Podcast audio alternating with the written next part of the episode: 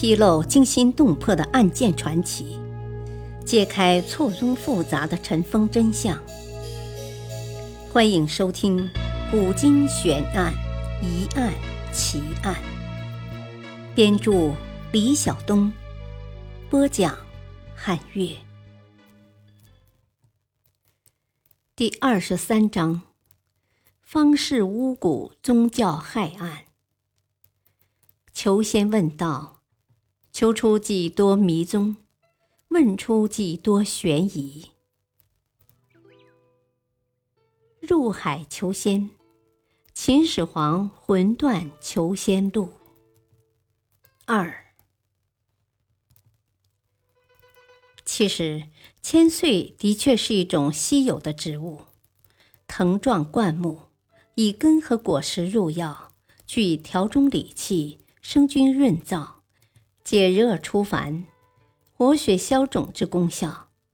果肉绿色，果皮软而带毛。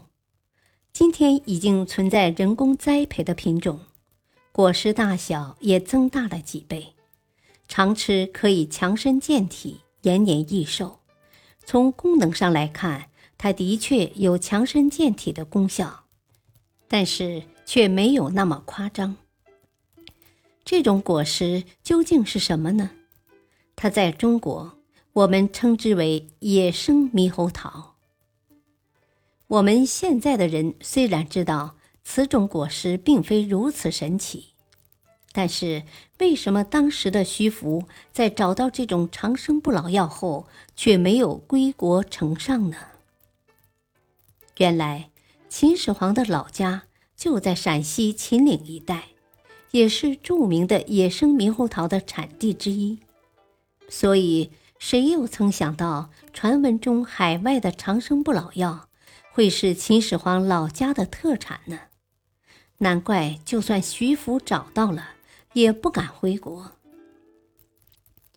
公元前两百一十年，徐福因求仙多年未果，恐受责难，就欺骗秦始皇说：“蓬莱仙药可得。”但海中藏有大鱼、蛟龙作怪，只有除掉这些东西，才可得见仙人。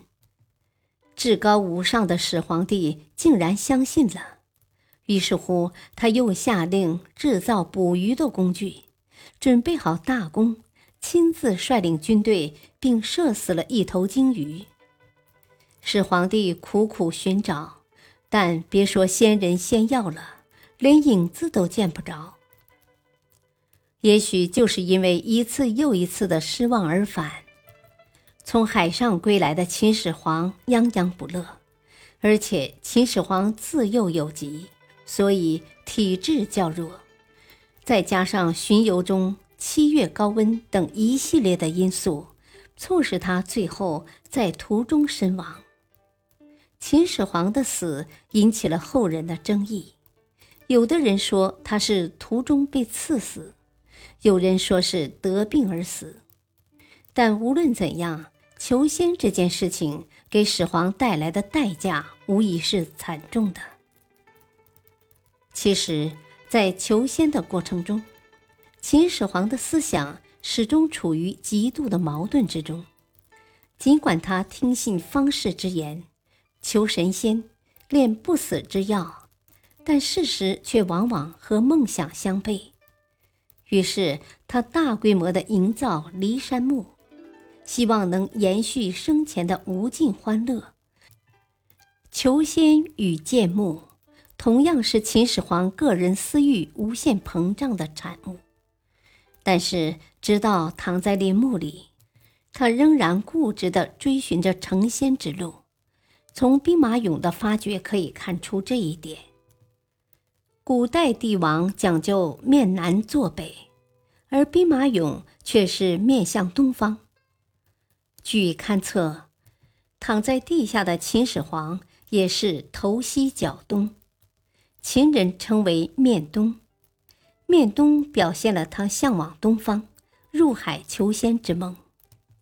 可见，未能长寿成仙，成了秦始皇死不瞑目的遗憾了。历史话外音：他是皇帝尊号的创立者，同时也是中国皇帝制度创立者，是中国进入了汉民族中央集权帝制时代的第一人。他还统一了文字、货币。这套文字作为中国唯一规范的文化，一直用了两千多年。